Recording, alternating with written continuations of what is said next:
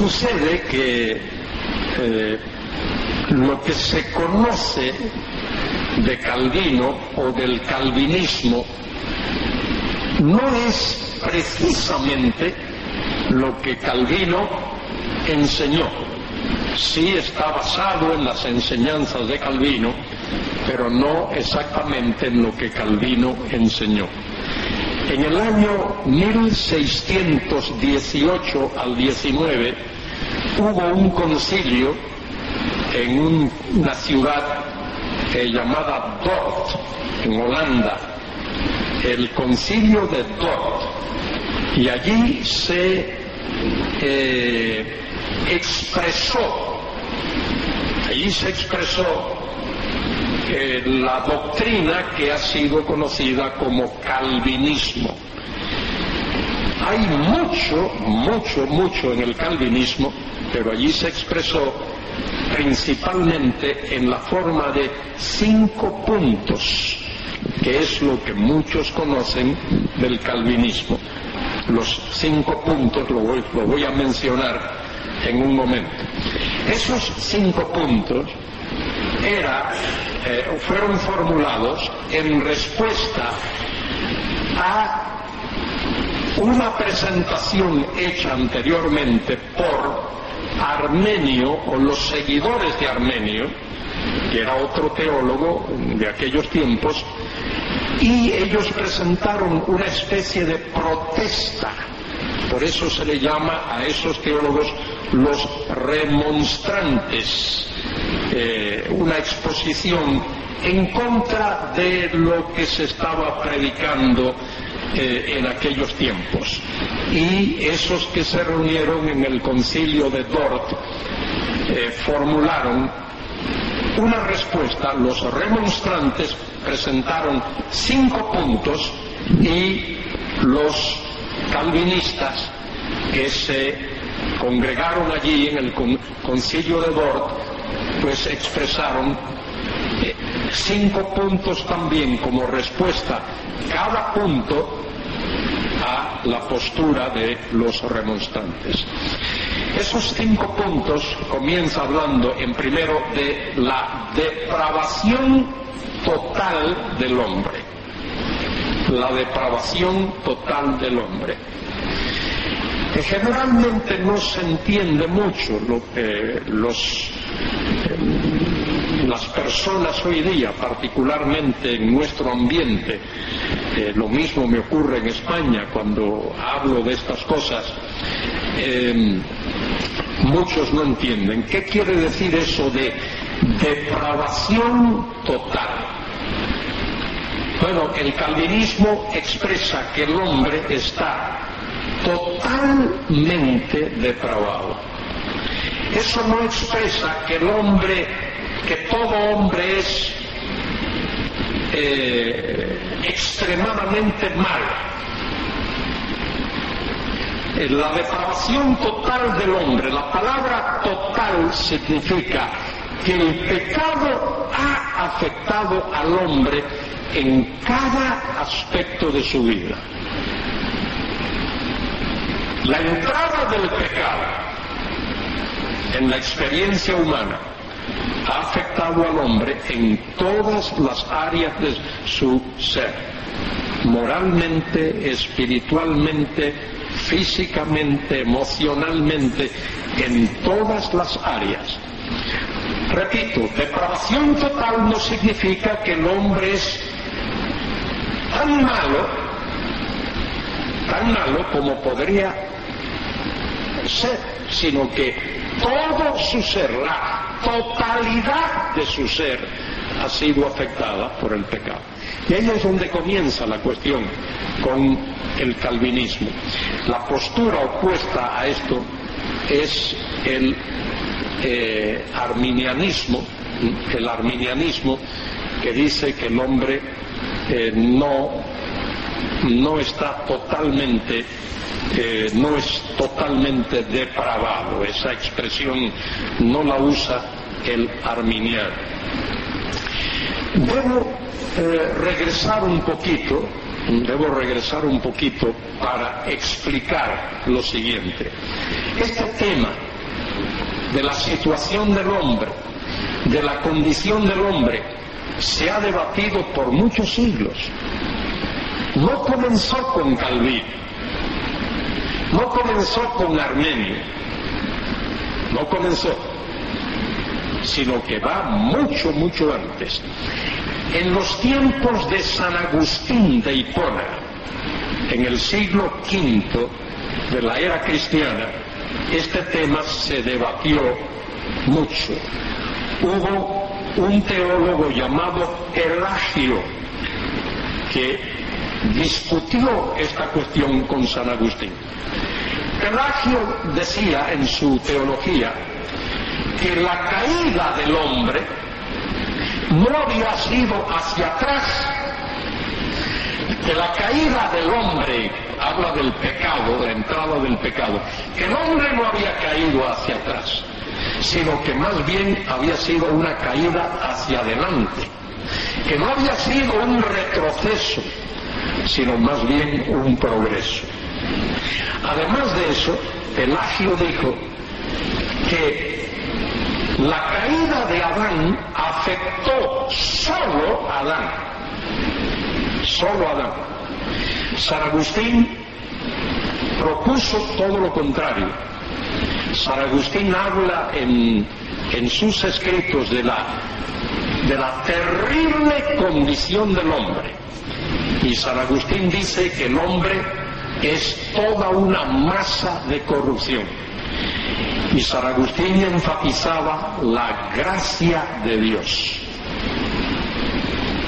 Y el hecho de que la salvación del hombre depende de la gracia de Dios, que el hombre es totalmente incapaz de hacer algo por sí mismo y de sí mismo para obtener, para conseguir la salvación. Eh, eso fue durante ese periodo de San Agustín, como he dicho ya, siglo V de la era cristiana. La controversia como que se aplaca un poco, pero posteriormente surge, en la Edad Media surge, en los tiempos de Tomás de Aquino, siglo XIII de la era cristiana, y surge en la forma de algo que ha sido llamado semipelagianismo. No el pelagianismo crudo, sino el semipelagianismo que dice que el hombre ayuda a Dios, que la salvación es una especie de participación entre Dios y el hombre. Y esa es la postura que adoptó la iglesia establecida, la iglesia católica, en los tiempos de Calvino y en los tiempos de Lutero. El hombre ayuda a Dios. Ahí es donde Calvino, eh, por así decir, se revela. Calvino dice que no, que la salvación es algo que solo Dios realiza, que el hombre lo único que aporta para su salvación es sus pecados, pero que todo depende de Dios y de su obra. El primer punto ese del calvinismo, depravación total del hombre. El segundo punto es, eh, tiene que ver con la gracia. ¿Mm? Eh, el hecho de que el hombre no merece absolutamente nada. Es todo por la gracia de Dios. Sin merecer nada, Dios extiende su mano misericordiosa, su mano poderosa. Y Dios elige incondicionalmente aquellos a, a quienes Él hace parte de su plan. Elección incondicional. El tercer punto del calvinismo es el más debatido, es el más problemático, es el que más dificultad ha producido, que tiene que ver con la redención. Se limita la redención solo a los escogidos por Dios o la redención, la obra de Cristo es para todos los hombres. Ese es el punto más discutido, más debatido del calvinismo, lo que se llama en inglés limited atonement, redención limitada. Y luego hay un cuarto punto que es el de la gracia irresistible. Cuando Dios toca la vida de una persona para salvarla, el hombre, esa persona, hombre o mujer, ese ser humano, no se resiste a la gracia de Dios. Gracia irresistible. Y el quinto y último punto de, esa, de esos cinco tiene que ver con la perseverancia de los santos. Perseverancia de los santos. Es decir, todo aquel que ha nacido de nuevo, todo aquel que ha recibido la salvación por la fe en Jesucristo, va a perseverar hasta el fin. Si bien es cierto que en el arminianismo hay aquellos que creen en la seguridad de la salvación, también es cierto que muchos arminianos creen que la salvación se pierde.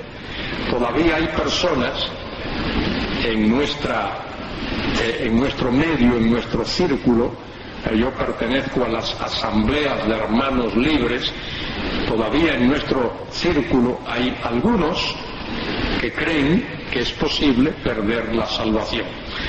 Uno de los puntos fuertes del calvinismo y de muchos arminianos es que la salvación no se pierde, que es el regalo de Dios y que cuando una persona nace de nuevo, ese nuevo nacimiento es para siempre, que no hay absolutamente nada que haga que una persona pueda perder su salvación. Ahora yo quiero referirme a algunos pasajes de la Biblia donde em, el tema o los temas de la elección y la predestinación son expuestos, particularmente en los escritos del apóstol Pablo y también en los escritos, las dos epístolas del apóstol Pedro. Interesante. Uno de los, uno de los eh, coros que cantamos habla de que somos el pueblo de Dios, somos un pueblo especial y habla de que hemos sido escogidos ¿eh? para proclamar las riquezas de Dios. Muchos de los himnos, muchos de los himnos que cantamos expresan ese hecho de que nuestra salvación es de Dios y depende de Dios y que no no depende del esfuerzo humano. Muchos de nuestros himnos expresan eso. Bien, vamos a ver algunos pasajes de la Biblia. Voy a referirme posiblemente al pasaje clásico, al pasaje clásico de este tema, que es el de Romanos capítulo 8.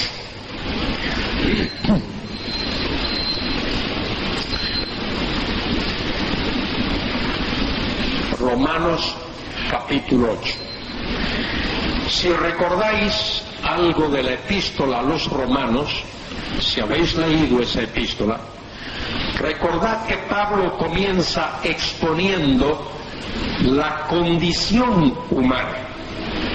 ¿Cuál es el estado espiritual del ser humano? Eh, Pablo comienza diciendo que iba a ir a Roma a predicar el Evangelio, aquellos que estaban en Roma. Y dice allí Pablo, no me avergüenzo del Evangelio porque es poder de Dios para salvación a todo aquel que cree. Al judío, primeramente o principalmente, y también al gentil o al griego. Y luego dice, porque en el Evangelio se revela la justicia de Dios, por fe y para fe.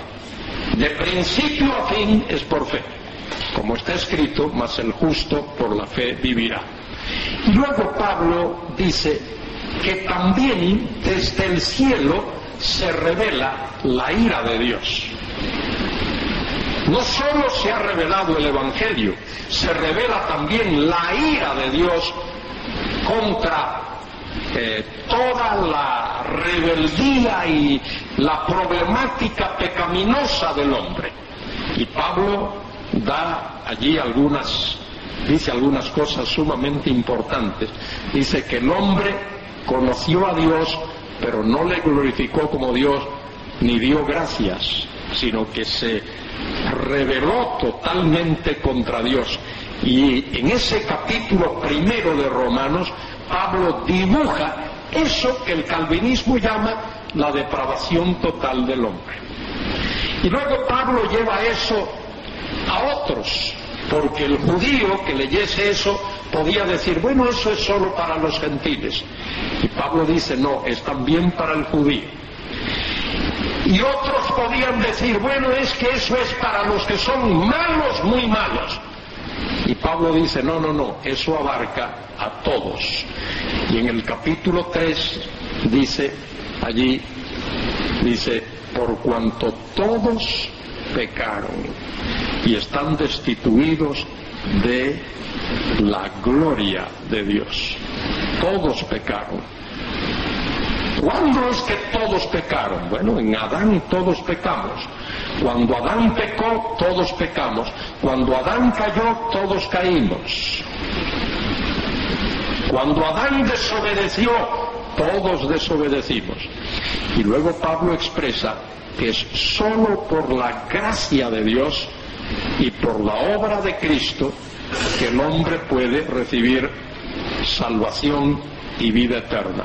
En el capítulo 4 utiliza a Abraham, el gran patriarca, para hablar de cómo Dios justifica al pecador. Abraham era un idólatra allá en Ur de los Caldeos, pero Dios soberanamente lo llamó. No por nada bueno que hubiese Abraham, sino por el soberano plan y la soberana voluntad de Dios. Y Pablo explica allí cómo Abraham fue declarado justo por la fe en Dios. Y en el capítulo 5 comienza hablándonos ese tremendo capítulo, justificados pues por la fe. Habiendo sido declarados justos por la fe, tenemos paz con Dios por medio de, nuestro Señor Jesucristo y expresa todos, todas las cosas que esa justificación implica. Y con esa justificación, en el capítulo 6 nos habla de la santificación, que son dos cosas que van juntas prácticamente en el sentido teológico. Luego en el capítulo 7 Pablo da una especie de testimonio, cómo eh, él ha muerto en Cristo, al morir Jesucristo eh, y morir bajo la ley, todo aquel que está en él pues experimenta esa muerte. Cuando llegamos al capítulo 8, ahí Pablo expresa una nota tremendamente importante. Fijaos, capítulo 8, versículo 1. Ahora pues, ninguna condenación, absolutamente ninguna condenación, la palabra condenación, crisis en el texto original, ninguna crisis, ninguna condenación hay para los que están en Cristo Jesús. Eso es lo que dice el texto. Y luego Pablo explica, explica la intervención del Espíritu en todo eso y, nos explica la relación que uno adquiere con Dios eh, por medio de Jesucristo y por medio del Espíritu. Y en el versículo 9 dice, mas vosotros no vivís según la carne, sino según el Espíritu, si es que el Espíritu de Dios mora en vosotros, y si alguno no tiene el Espíritu de Cristo, que debe ser el Espíritu Santo, no es de él. Bueno, Pablo va explicando eso, ¿eh? de nuestra relación, nuestra nueva posición como hijos de Dios, y llega al versículo 28 pasaje que prácticamente todos los creyentes sabemos de memoria y lo utilizamos para momentos difíciles de nuestra vida. Sin embargo, este versículo tiene que ver con una gran verdad teológica. Dice Pablo, y sabemos que a los que aman a Dios, todas las cosas les ayudan a bien. Ahora, pregunta, ¿quiénes son los que aman a Dios?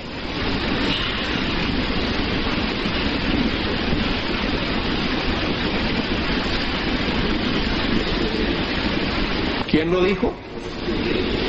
Bien, los creyentes. Esos son los que aman a Dios. Solo una persona me dicen los creyentes. ¿Cuántos creen que son los creyentes los que aman a Dios? ¿Solo una persona? ¿Dos personas? ¿Tres personas? Ah, veo ahora. Ahora se están convirtiendo. Mire cómo es. ¿Cuántos creen que son los creyentes los que aman a Dios? A ver, ahora veo muchos convertidos. Muy bien. Eso es importante. Lástima que no tengamos aquí un, encerado, una pizarra para poner esto ahí, para que se vea. Dice el texto, mire, solo analiza el texto, porque toda esta cuestión, todo este tema, no depende de Calvino, ni de Agustín, ni de Arminio, depende de lo que dice la Biblia. Es lo que enseña la Biblia. Este es el grave problema con, con una cuestión, con un tema teológico como este que estamos considerando. Que algunos apelan a la razón humana, otros apelan, experiencia humana, otros apelan a las emociones humanas pero no muchos apelan a la Biblia. Y a donde tenemos que ir es a la Biblia, a la palabra de Dios, a encontrar nuestras respuestas en la palabra de Dios. Muy bien, vamos otra vez a Romanos 8, 28. Y sabemos que a los que aman a Dios, ahí podemos poner un signo igual, como en matemática, ¿no? Los que aman a Dios igual a los creyentes. ¿Vale? Y ahora, dice Pablo, esos que aman a Dios, todas las cosas les ayudan a bien. Esto es, dice ahora, a los que conforme a su propósito son llamados. Ahí está el texto. Ahí está el versículo. Siempre ha estado ahí. ¿Sabéis eso? Romanos 8:28 ha estado ahí siempre. Que desde que Pablo lo escribió no se ha movido de ahí. Los que aman a Dios igual a los creyentes, igual a los que conforme a su propósito son llamados. La palabra propósito es muy importante. La palabra propósito en el texto original es la palabra prognosing. Prognosing. Propósito, prognosin. Esa palabrita podía bien traducirse como decreto. El propósito de Dios, su eterno propósito, su decreto eterno. Dice que los que aman a Dios, a esos que aman a Dios, que son los creyentes, todas las cosas les ayudan a bien. Y esos que aman a Dios, que son los creyentes, son los que, conforme a, en armonía con su propósito, su plan, su decreto, son llamados. Dios llama. Dios llama. Ahora observe, versículo 29, muy importante aquí. Dice este versículo. Pongan atención, ese versículo también siempre ha estado ahí.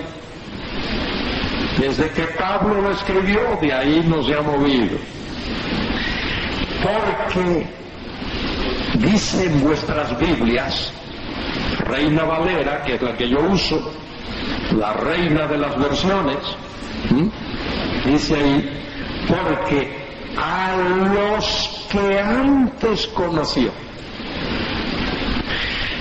voy a traducirlo tal como está en el texto original, porque a quienes antes conoció.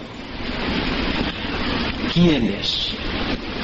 Gramaticalmente, ¿qué parte de la oración es quiénes? ¿Qué es? ¿Qué es? ¿Qué parte de la oración de la gramática es? Es un pronombre. Es un pronombre. Y es un pronombre demostrativo a estos, a quienes antes conoció, a quienes él preconoció, conoció de antemano, conoció de antemano. Ahora, eso que dice ahí, a quienes antes conoció, no es exactamente no es equivalente a la omnisciencia de Dios. Porque alguien dice, bueno, Dios es omnisciente, Dios lo sabe todo. ¿Eso es verdad? ¿Sí o no? Seguro que sí. Él es omnisciente, Él lo sabe todo. Pero aquí no se refiere a eso. Aquí no se refiere a los atributos de omni, omnipresente, omnisciente, omnipotente. Esos son atributos de Dios. Pero aquí se refiere a una acción de Dios. Es el conocer previamente con un propósito definido. Con miras a algo. Y ahora os voy a dar una clave aquellos que les gusta estudiar y analizar las escrituras. Hay personas que leen la Biblia casualmente, la leen así como, como leen el diario, el periódico. Hay otros